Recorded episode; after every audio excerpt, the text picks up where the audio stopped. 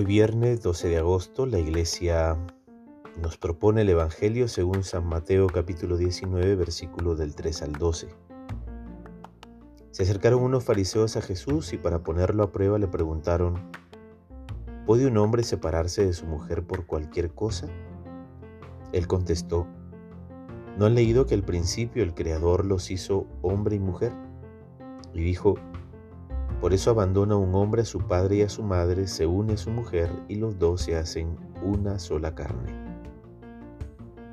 De modo que ya no son dos, sino una sola carne. Así pues, lo que Dios ha unido, que no lo separe el hombre. Le replicaron.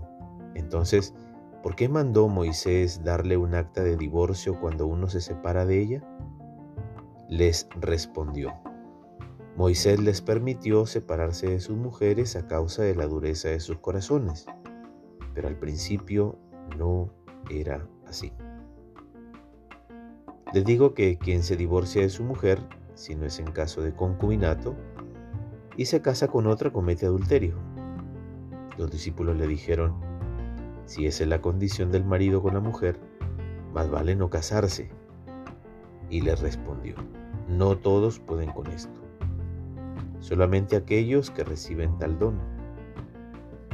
Porque hay eunucos que así nacieron desde el seno de su madre, hay eunucos hechos eunucos por los hombres, y hay eunucos que asimismo se hicieron eunucos por el reino de los cielos.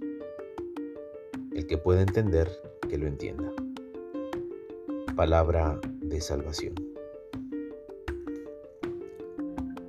El matrimonio es un acontecimiento vivido e interpretado culturalmente.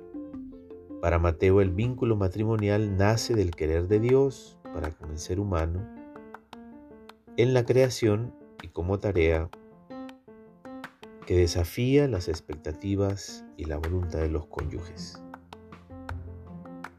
El matrimonio no tiene lugar solo con el casamiento, sino que emerge y se desarrolla en el tiempo en la medida que se piensa y se construye un proyecto común de vida. Como proceso humano, las relaciones pueden fracasar para el caso de una relación en la que la soberbia ha endurecido los corazones y la inteligencia, ahí es cuando, según Moisés, debe acontecer la separación. Si un vínculo ya no se puede vivir, tampoco revitalizar, quizás la opción más sensata y responsable para la pareja sea separarse.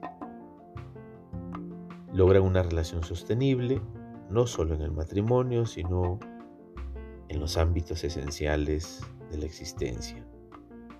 Es una tarea de vida que implica qué cosa? La capacidad de resiliencia y merece la pena lucharse. No puede ser abandonada precipitadamente.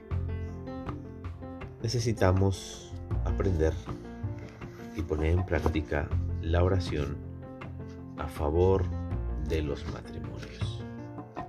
Siguiendo con la reflexión sobre el Espíritu Santo, la acción del Espíritu Santo en nuestras vidas, junto con el perdón a uno mismo, es necesario reconocer que Dios no hace monstruos y por lo tanto nuestro ser está lleno de cosas buenas y de posibilidades bellas.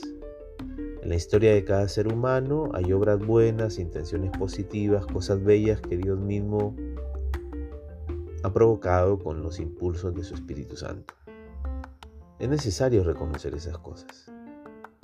No para enorgullecerse, sino para reconocer la obra del Espíritu y descubrir las valiosas posibilidades que hay en nuestra vida. Esto es necesario para poder mirar de la misma manera a los demás con ojos positivos.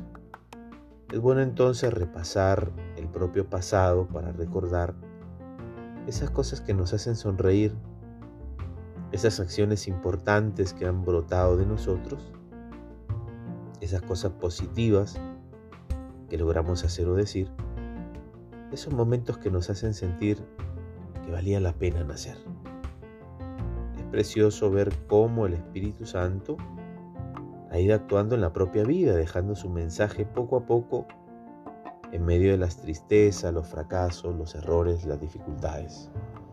El Espíritu Santo es el gran artista que también de las cosas malas puede sacar algo bueno, algo que solo con el paso del tiempo podemos llegar a descubrir.